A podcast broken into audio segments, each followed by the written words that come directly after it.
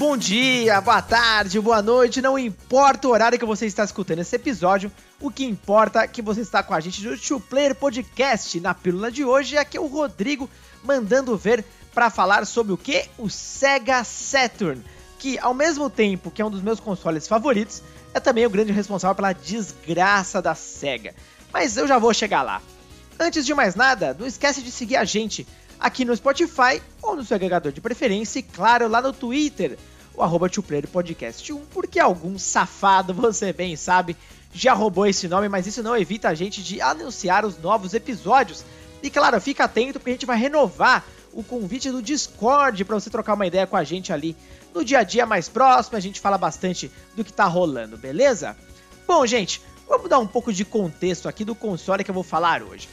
O Sega Saturn foi lançado no Japão em 22 de novembro de 1994, saudoso ano 94, tetra do Brasil, e em 11 de maio de 95 nos Estados Unidos, posteriormente aí no resto do mundo.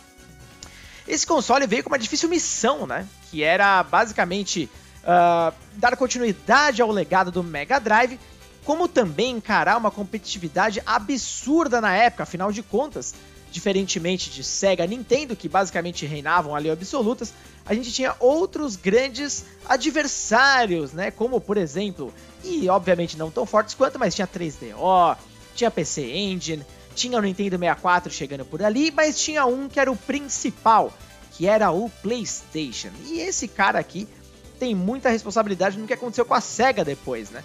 Porque na E3 de 95, quando a Sega estava ali anunciando né, seus planos para os Estados Unidos, ela cometeu um erro absurdo, que foi de já adiantar o lançamento do console sem avisar muita gente, incluindo os produtores que estavam desenvolvendo os jogos, né, e com um preço de 399 dólares.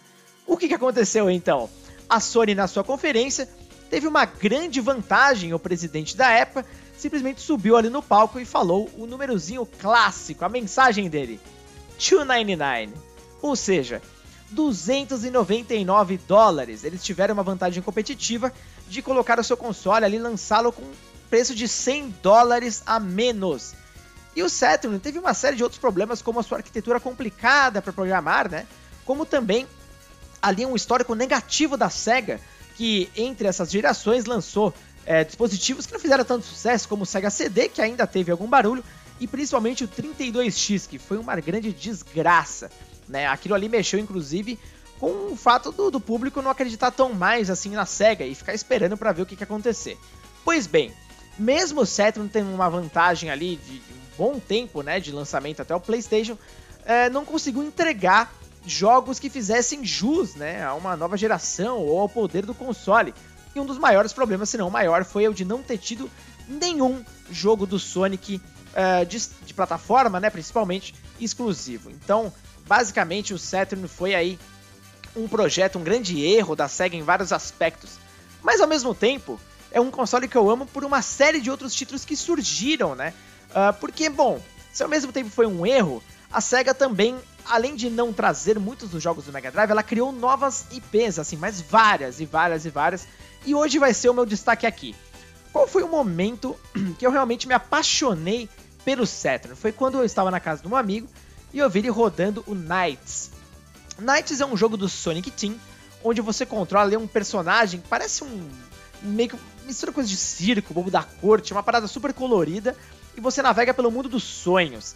Né? Ele é um jogo que mostra muito bem do poderio 3D do Sega Saturn, e ele tinha até inclusive um controle especial com analógico, olha só que coisa maluca, que viria a ser ali um modelo para o Dreamcast.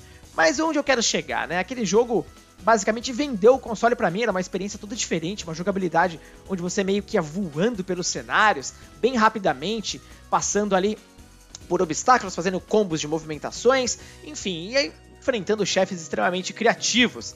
Era a mais nova cria do Yuji Naka, né, que foi um dos pais aí do Sonic. Ali meu interesse começou a, a crescer, né? Mas assim, foi muito tempo depois do lançamento do Saturn.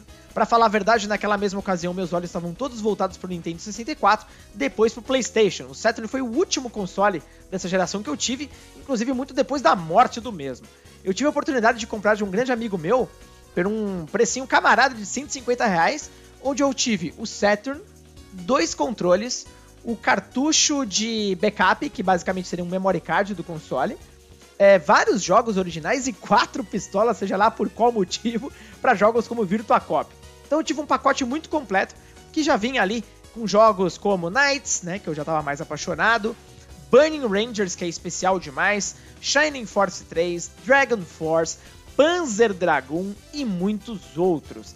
E foi ali que eu descobri uma mina de ouro, né? Porque como eu estava afastado da SEGA durante uma geração inteira, eu basicamente fiquei ali ignorante quanto ao fato de, de muitos jogos que foram nascendo e que até inclusive morreram na própria geração do Saturn.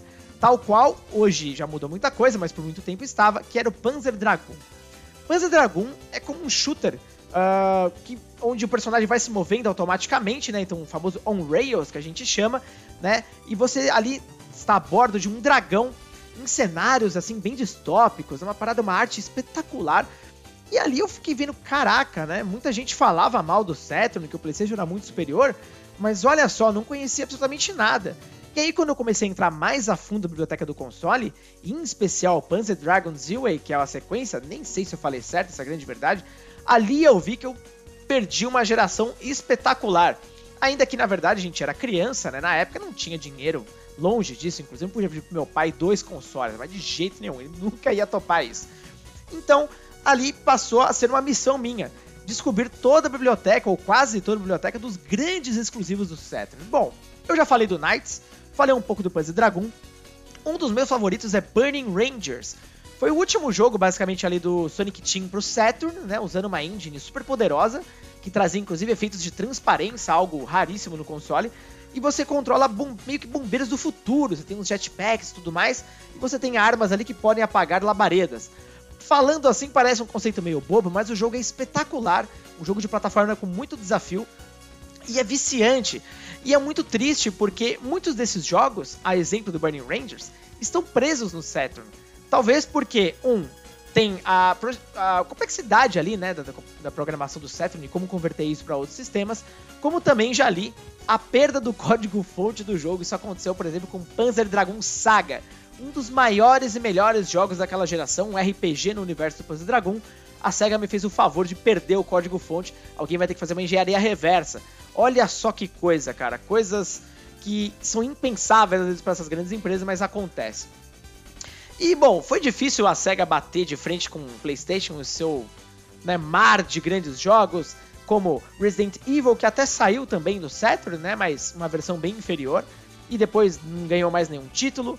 Né, a gente teve ali nascimento o Final Fantasy VII, que aí acabou com tudo, né? Então a SEGA carecia dessas franquias. E grandes empresas acabaram por não apoiando o console por N razões. A EA, a Electronic Arts, né, no caso, a grande EA, que apoiou tanto o Mega Drive, foi uma das que pulou do barco rapidamente porque não tinha exclusividade, foi pro PlayStation. A Square Enix escolheu o PlayStation ao invés da Nintendo como sua nova casa. A Konami passou também a lançar, e era uma época que o mercado japonês era de longe o mais forte, né? E a SEGA não tinha uma presença tão boa no Japão como ela tem no Ocidente. Então o Saturn acabou por, nossa, vender ali uma fração do que Nintendo 64 até vendeu e muito menos do PlayStation acabou não sendo um concorrente à altura, não é mesmo? E aí, infelizmente, a SEGA teve que matá-lo mais cedo para depois lançar um Dreamcast, mas naquela altura do campeonato, as finanças da SEGA já estavam ali à beira do colapso, né? E graças a um dos presidentes, ela foi salva da falência. Mas hoje, que você consegue encontrar inclusive um Saturn barato, né?